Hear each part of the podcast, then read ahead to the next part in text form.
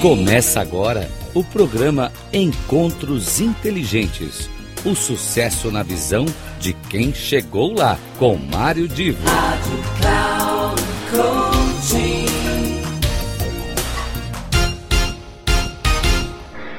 Alô, alô, queridos amigos ouvintes da Rádio Cloud Coaching. Hoje, aqui nesse nosso encontro inteligente, esses encontros sempre com algumas pessoas são maravilhosas, têm um conteúdo fantástico e, e eu às vezes faço esse programa aqui sozinho, comentando de experiências minhas e encontros que eu tive com algumas pessoas também maravilhosas.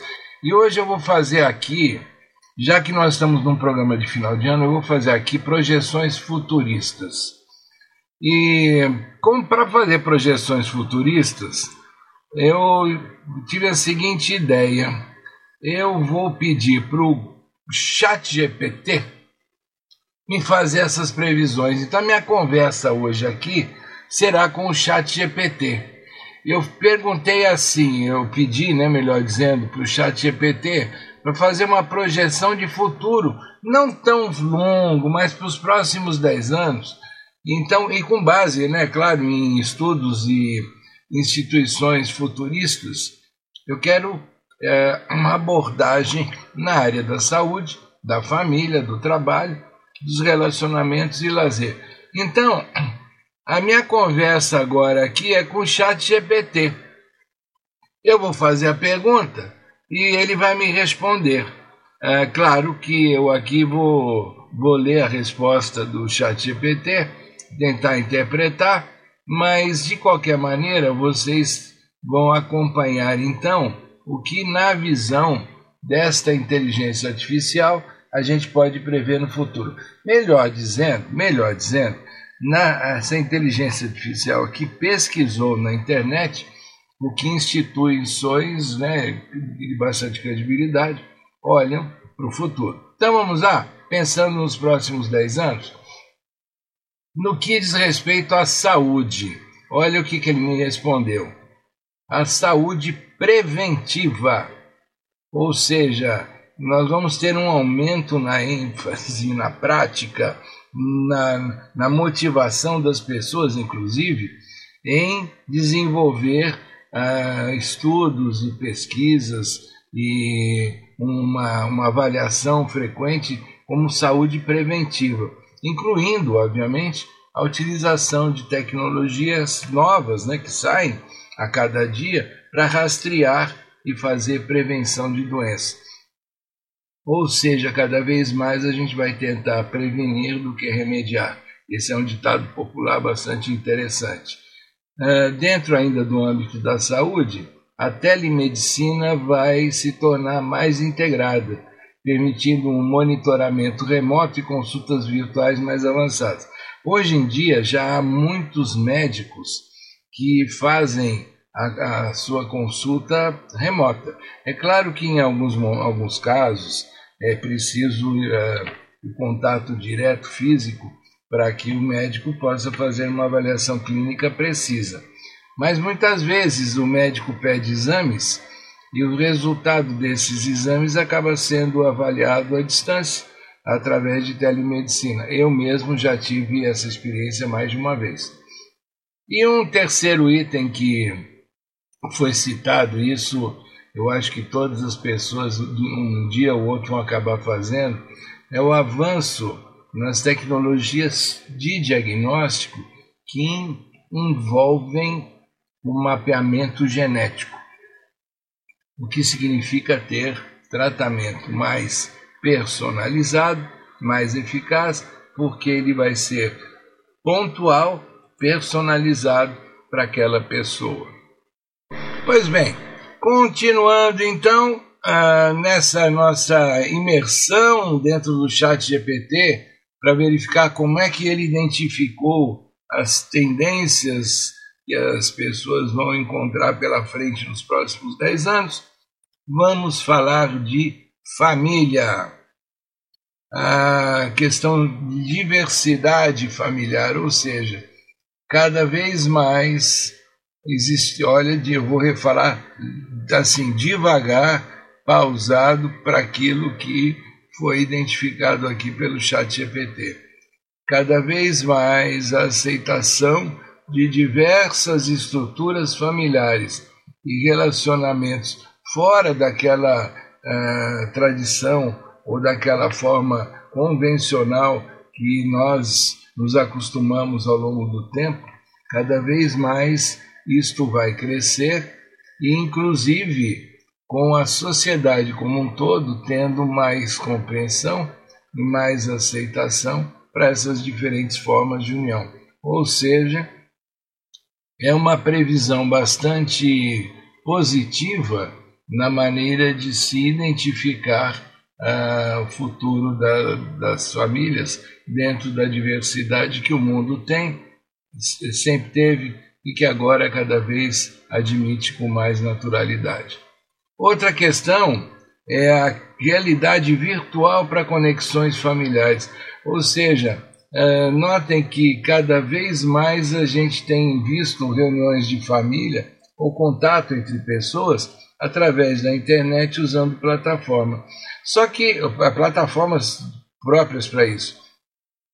Só que o crescimento de tecnologias pode fazer com que esta realidade virtual ela fique mais imersiva, ou seja, quem sabe daqui a pouco a gente não consiga encontrar dentro da conexão familiar tecnologias que com uso de holografia fazem a pessoa estar numa, numa pelo menos uma sensação de três dimensões ao invés de uma sensação apenas de um contato pela tela.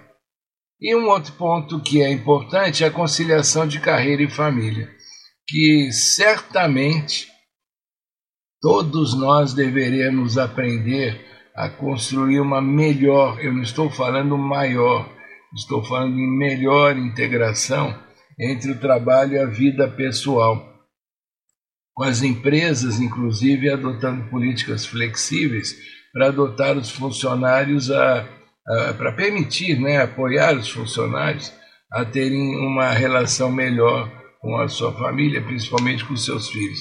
Essa conciliação entre carreira e família, o que a tecnologia vai permitir com que a pessoa trabalhe eh, em casa e, e consiga conviver melhor na sua vida pessoal, certamente trará benefícios para todos nós.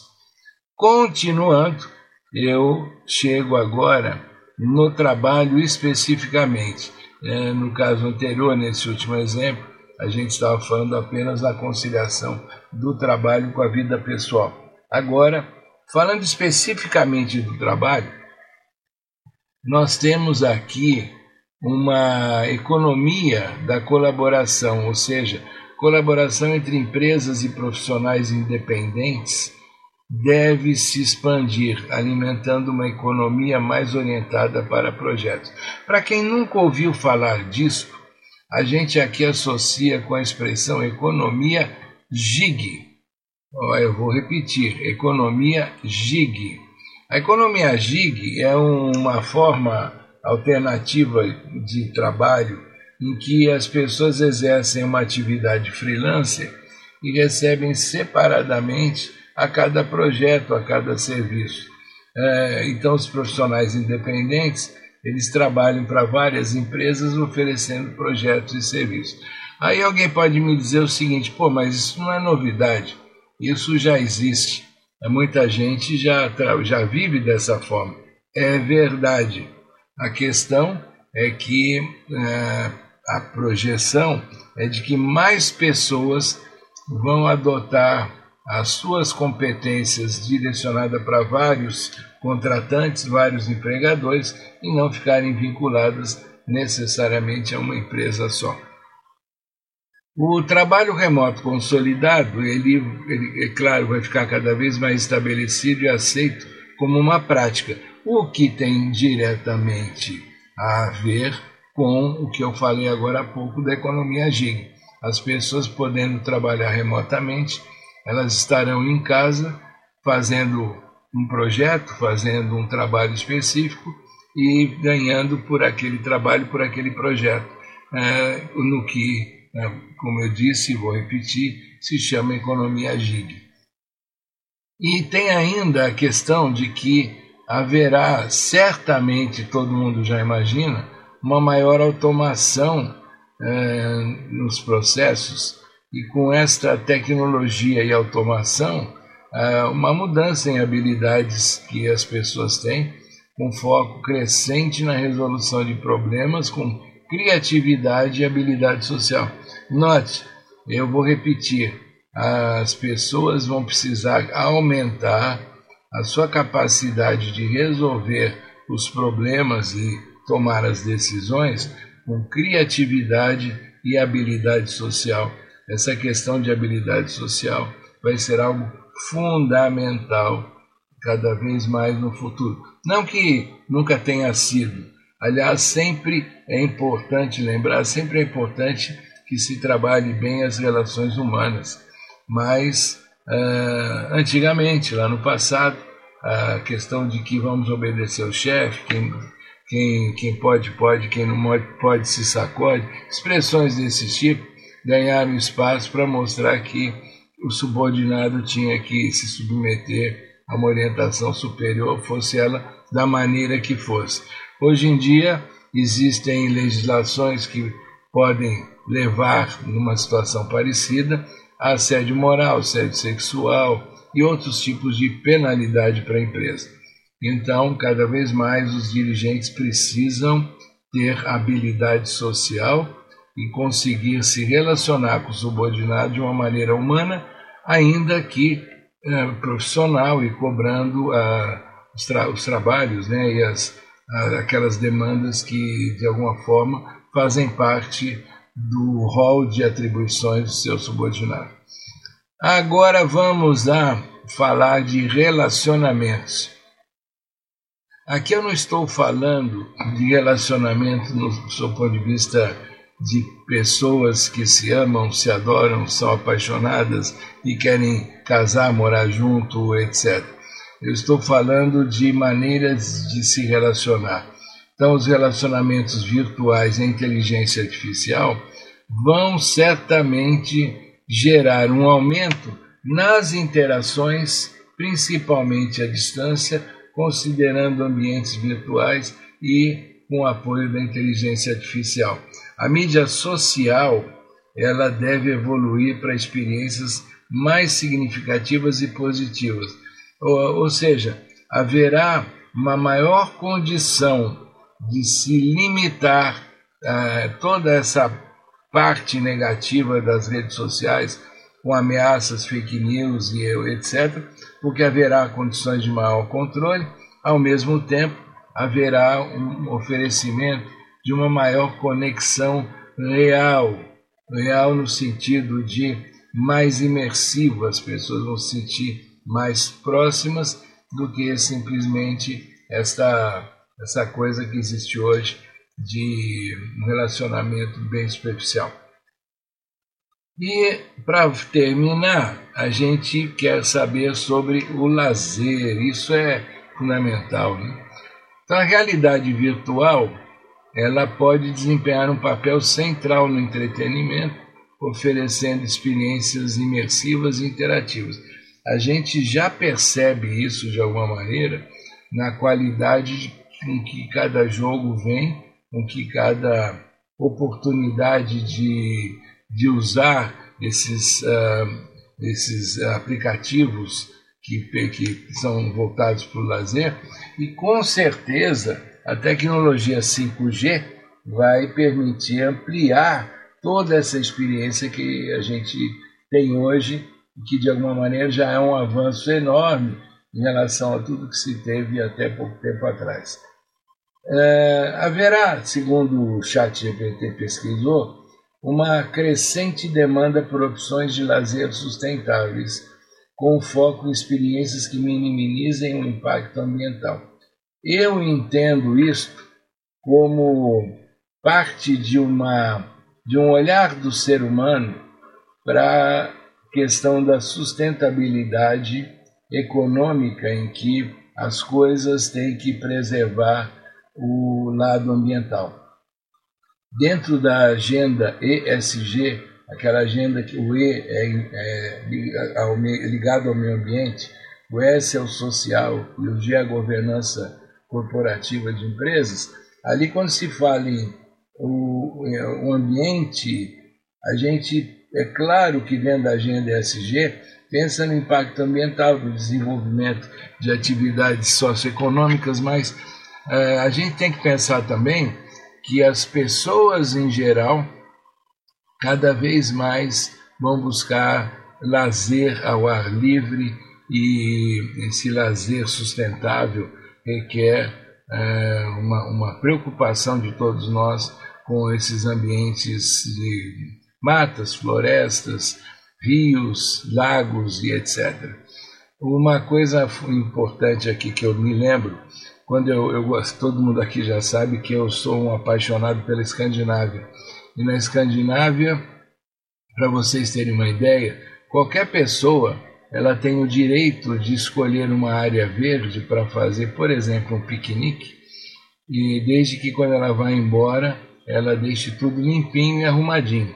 E sabe que ela pode escolher o quintal da sua casa, ou ela pode escolher o jardim de uma casa e fazer o piquenique lá, porque a, a natureza é considerada como um bem público. Agora, aquele espaço que pertence ao seu, ao seu é, patrimônio, ele pode ser usado pra, por alguém desde que quando ele vai embora ele deixe tudo limpinho. Olha que forma diferente de pensar em lazer e pensar inclusive em integração entre as pessoas.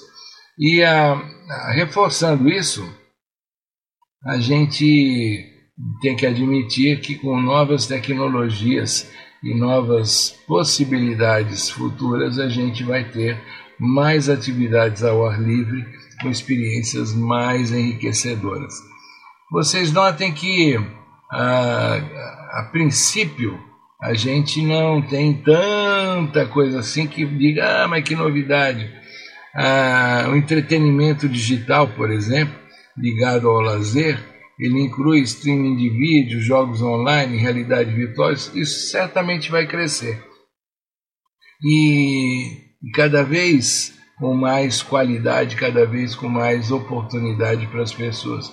O que vale a pena a gente resumir no final, e aí eu quero deixar claro que a gente está falando de, de uma visão futurista que o chat GPT eh, captou e coletou da, pela internet eh, em instituições futuristas, o que a gente deve imaginar é que ou o ser humano se integra e, e se volta para uma harmonia na sociedade, ou ah, não adianta a gente ter tecnologia, não adianta ter 5G, não adianta ter automação, a vida das pessoas para ser, para que essa vida de cada um seja melhor, depende de que as pessoas transformem o mundo num ambiente melhor.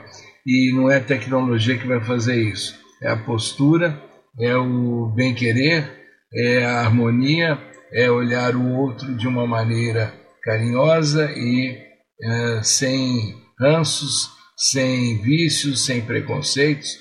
Desta maneira, a gente constrói uma sociedade melhor e essa sociedade poderá usufruir de tudo isso que a gente está falando que a tecnologia pode trazer. Pois bem, meus queridos amigos, eu sou Mário Divo, completando aqui mais um dos nossos encontros inteligentes e a gente deixa tudo isso que foi dito para reflexão de vocês e quem sabe daqui 10 anos a gente se encontra novamente para avaliar o que deu certo, o que não deu certo e se não deu certo, por que não deu certo. Um grande abraço, até mais e fiquem com uma semana de bastante paz e saúde.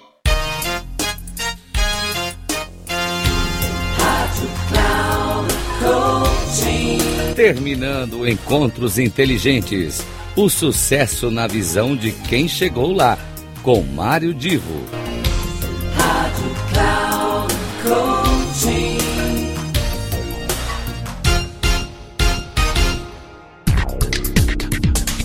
Não perca Encontros Inteligentes.